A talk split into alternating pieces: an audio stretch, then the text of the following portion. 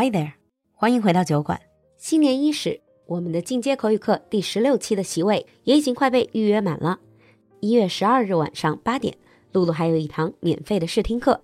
如果你对酒馆课程感兴趣，那就赶快联系小助手来咨询和试听吧。微信号是 l u l u x j g，l u l u 就是露露，x j g 是小酒馆的汉语拼音首字母。我们在酒馆等你。Welcome back to our new segment, The Sound of Musicals. Welcome back to the studio, Oliver. Thank you. I'm excited to talk about today's musical again. Yeah. Lion King. The Lion King, definitely. Yeah. You know, first of all, I would like to say either the movie or the musical, what really attracts me is how exotic it looks. I know they're supposed to be lions and animals, but it's this whole African theme behind it. Yeah, the whole idea of this kingdom of lions and animals in the heart of Africa. And the music has African influences, especially the Circle of Life, the big opening song, has lots of African oh, influences to beautiful. it. Beautiful. It's fantastic music. It, it really is. And yeah, the whole show, the whole musical has got a lot of African influence. Mm, especially the costumes, right? Everyone who has been to the actual performance, the actual musical performance of Lion King, they raved about how great the costumes look.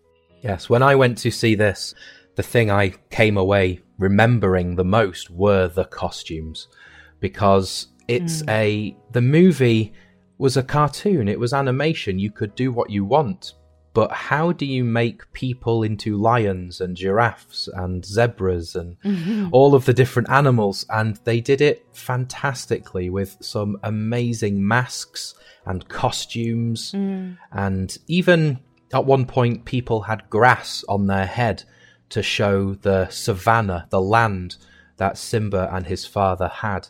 They walked across with grass Aww. on their head, which is fantastic. It's such a nice way of showing the setting, the place, and the show itself. Yeah, I mean, this is the magic of stage performance because it sounds like, I mean, when we're talking about it, people with grass on their heads, it sounds like a kind of a funny idea, but it really, when you actually see it, it really just all blends in together. And mm. when you're actually in the theater, you could really feel that it's all tied in together with this one theme, with this one story. Uh, by the way, just wanted to ask you I know you probably have never, your theater group probably have never done Lion King, but with other sorts of musicals or theater performance, how did you deal with the costume issue? That must be very difficult with limited budget. Um, sometimes it was, yes. As a youth theatre group, we had the benefit of parents to get involved. So um, lots of the costumes and the people who made our costumes, mm. they were parents of the children in the show itself. And sometimes for some costumes, we had to find somewhere to hire them. We rented them for a week or two and then we gave them back. But for most of them, especially with musicals in a modern setting, the parents could make the clothes or find the clothes and they worked mm. very very hard. There was sometimes 20 to 25 children in the show and each one wow. maybe needed two or three different sets of clothes to wear which is a lot of clothes to make for two or three parents. That's a lot of work to do. So they worked very very hard. Yeah so you got to be both very good at sewing, making clothes, and also be very enthusiastic or very supportive of your kids. You do definitely, and very well organized too. I couldn't have done it. I couldn't have done it. Exactly. so, dragging the, our talk back yes. to the actual music. So, there are so many wonderful pieces. I mean, I have to admit, a lot of these I got into the music when I was watching the movie the original, the 1994 Lion King Disney film. Even the first time I watched the movie, I was immediately drawn to some of the uh, musical pieces like Hakuna Matata. that was just such a happy yes. tune. It is. It is a fantastic song. Yes, it's very, very mm. good. Mm. Uh, let's listen to that bit. Great. Hakuna Matata. What a wonderful phrase. Hakuna Matata. Ain't no craze.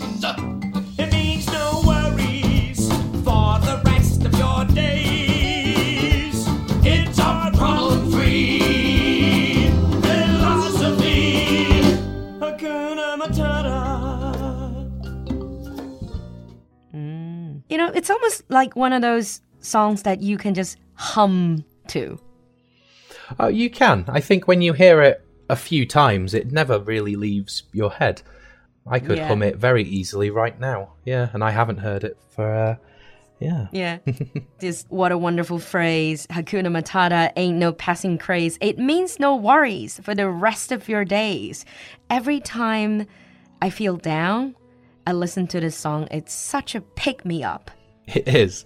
It is a fantastic pick me up. It's a great feel good song. Yeah, about hmm. forgetting about your worries. Responsibility and problems? Nah, forget about them. Relax. Means no worries. Exactly. and I think that was originally from Swahili. It's an African language. And ah. it actually does mean no difficulties, no problem. I did not know that. Learning something as well. Yeah. The other score that I really like is Circle of Life. Because to me, that is compared to Hatun, Hakuna Matata is more like a so like a really light-hearted piece, but Circle of Life, it just paints this grand picture of life and death and of nature and human beings maybe, or how every creature sort of features into this whole big white world. What do you think? I completely agree. The Circle of Life is a fantastic way to open the show, and Mm. it just makes you think of how big, how vast, but how connected the world is and everything in the world. The Circle of Life mm. has the king at the top, but everybody is important. Everything underneath has mm. its place, it has a responsibility and a duty, as we were talking about with conflicts. They have their place. And it's a fantastic opening for a show, I think. Yes. Yeah, it's fantastic. It's grand and it's very is. powerful. Very powerful, Yeah, yes. and let's listen to that.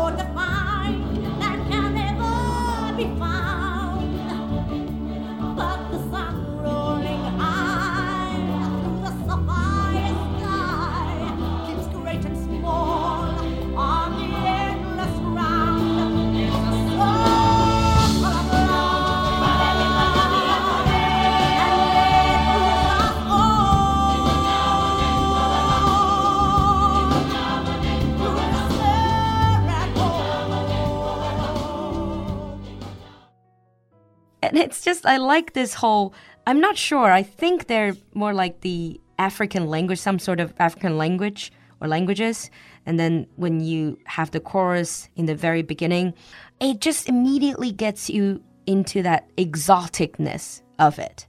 It def yes, yes, it shows you straight away that this is Africa. You know, this is Africa. The chanting at the beginning, you know, you in, and the, mm. the instruments they use, everything just shouts Africa. And then you see the animals, you see the place, and it is mm. it's a gripping opening for a show and for a movie. Yeah. Yeah. So we mentioned this Hakuna Matata Circle of Life. Any other musical score that really impressed you? Well, one that really got me was Scar's song to the hyenas, Be Prepared. Oh, love that one. because it's the complete hmm. opposite of the circle of life and Hakuna Matata. These songs about responsibility and duty, and then Hakuna hmm. Matata with relax, don't worry. You've got a hmm. military song, Be Prepared, where Scar is preparing to take over. It's it's very very different. Yeah, I have to say, if you think about it, obviously, when Disney was trying to show all these funny characters and then have this song, you feel like, oh, it's comical, somewhat comical, or it's scary, but not in that realistic way. But if you think about it, it certainly, I don't know, it certainly bears some sort of resemblance to some parts of history. When you think this military marching was somewhat of a dictator there, and that kind of scares me. Is, when you think about it, it is a very unsettling song. Everything else talks mm. about the circle of life. We work together. But be mm. prepared is Scar is the boss. You do what he says. That's it. There is no questions. There's Yeah. no working together. This is the order. Mm. This is it. And certainly from the movie, the scene I remember Yeah. is Scar standing on the rock and the hyenas marching underneath him. That is a very unsettling and Yeah. scary reference to history. Yes. I always remember when these idiotic hyenas were like, no king, no king, la la la la la la. and Scar says, idiots, there will be a king. I will be king. And then, and then he says, the lyrics goes on, of course, quid pro quo, you're expected to take certain duties on board. The future is littered with prices, and though I'm the main addressee, the point that I must emphasize is you won't get a sniff without me. So mm. it's just this whole, really, this tyrant, this dictator image. And you know, in the movie, Scar, the one who dubbed Scar is Jeremy Irons, one of Yes, my he is a all-time fan- favorite actors. He is a fantastic actor, and I think Scar is one of his hmm. very, very good roles for him. It was Yeah. very good. He did the the menacing the menacing side with the hyenas, but also the sort of the underdog side with Mufasa quite well. Sort of played hmm. along with Mufasa, but he was menacing when he needed to. Yeah, it was a very good part. Exactly. Hmm. Exactly. And to mention that Jeremy Irons was classically trained. He Yes. started off in Old Vic, actually. Hmm. Think.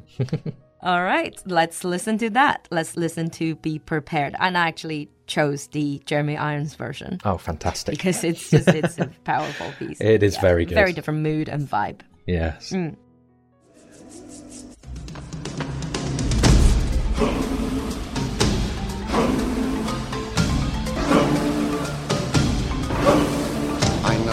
your powers of retention are as wet as a warthog's backside. But thick as you are, pay attention. My words are a matter of pride. It's clear from your vacant expression. The lights are not all on upstairs. But we are talking kings and successions. Even you can't be caught unawares. All right, I think we're approaching the end of today's show.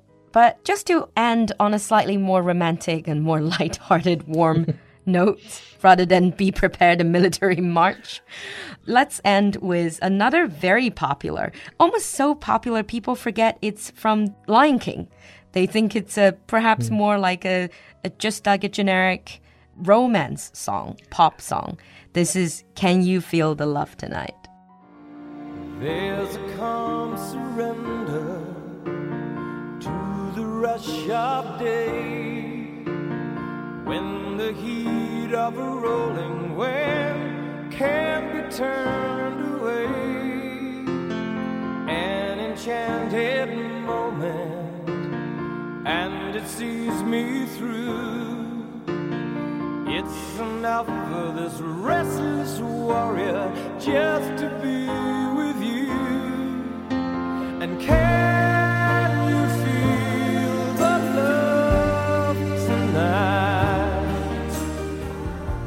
on that note, thank you so much, Oliver, for coming to the studio again. Certainly had a lot of fun talking to you about musicals.